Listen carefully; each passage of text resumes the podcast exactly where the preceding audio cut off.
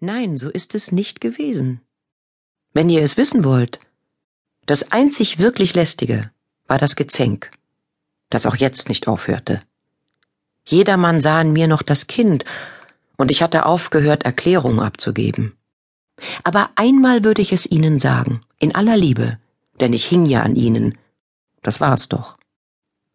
Einmal würde ich ihnen sagen, dachte ich damals, doch ich habe es nie getan. Man muss darauf sehen, dass man sich angemessen benimmt. Wirklich. Mir lag daran. Obwohl ich nicht weiß, woher ich es hatte. Von dieser Familie doch nicht. Oder gerade? Von meiner Mutter vielleicht, in deren großen Ausbrüchen ein verzweifeltes Flehen um Würde steckte? Oder von meinem Vater, der diesen Appell absichtlich überhörte, weil er ihm nicht gewachsen war? Doch, das weiß man mit 15 Jahren. Übrigens waren die Väter ja abwesend. Der meine zog mit einer Gruppe gefangener Franzosen, zu deren Bewachungspersonal er gehörte, eine Stellung, die sich noch am gleichen Tag radikal in der Gegenteil verkehren sollte, eben jene Soldiner Straße befehlsgemäß in Richtung Nordosten, deren Anfang ich sehen konnte, wenn ich aus dem Wohnzimmerfenster blickte. Es fing endlich an hell zu werden, das war mir recht. Der Morgen würde diesen ganzen Gerenne und Geschreie und Geschluchze ein Ende machen. Viereckige schwarze Klötze tauchten aus dem weißen Schnee auf, es dauerte ein Weilchen, ehe mir klar wurde, dass viele der Leute, die nachts oder vielleicht jetzt erst vor Minuten an unserem Haus vorbeigezogen waren, gerade hier an der Ecke ihre Koffer einfach in den Schnee gestellt hatten. Ich hatte ja immer, wenn ich oben von meinem Fenster aus die ganze Stadt und den Fluss übersehen hatte, unser Haus als eine Art Vorposten betrachtet, denn was danach kam, konnte man beim besten Willen nicht mehr Stadt nennen. Aber der Gedanke, dass es für die vorbeiziehenden Flüchtlinge genau auf der Grenze zwischen Hoffnung und Verzweiflung stand, war mir unheimlich.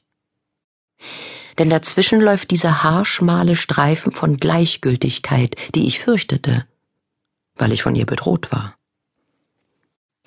Es war mir nämlich gleichgültig, was mit den Goldrandtassen im Buffet geschehen würde, und ob man sie einschließen und den Schlüssel an sich nehmen oder ob man ihn stecken lassen sollte, damit der Feind, der hier bald hausen würde, wenigstens die Möbel nicht beschädigen müsste, um an die Tassen zu kommen.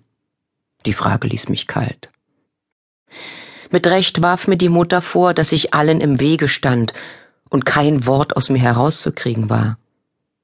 Denn meine wirkliche Meinung wäre gewesen, dass man trotz aller Angst nach Osten dem Kanonendonner entgegenziehen und mit allen Mitteln verhindern müsse, dass der Feind die Stadt besetze. Zugleich wusste ich, wie immer in Katastrophenfällen, dass das Schlimmste, vor dem sie alle durch ihr kopfloses Gehabe davonzukommen suchten, schon eingetreten war. Ich wusste seit dem Bruchteil der Sekunde, da ich wach wurde, den Umriss meiner Mutter im Türspalt gegen den hellen Flur sah und ihre Worte hörte, die nicht anders waren als sonst, wenn sie uns für die nächtlichen Fliegeralarme weckte, ihr müsst euch fertig machen.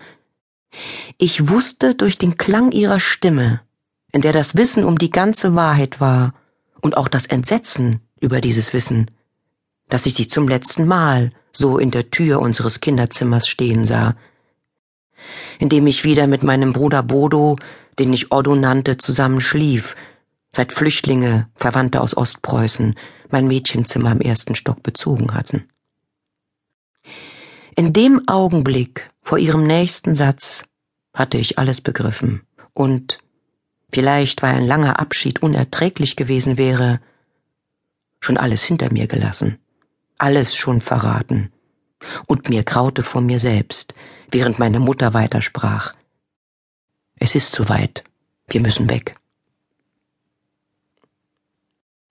Ihr werdet nicht begreifen, dass vorher niemals zwischen uns davon die Rede gewesen war.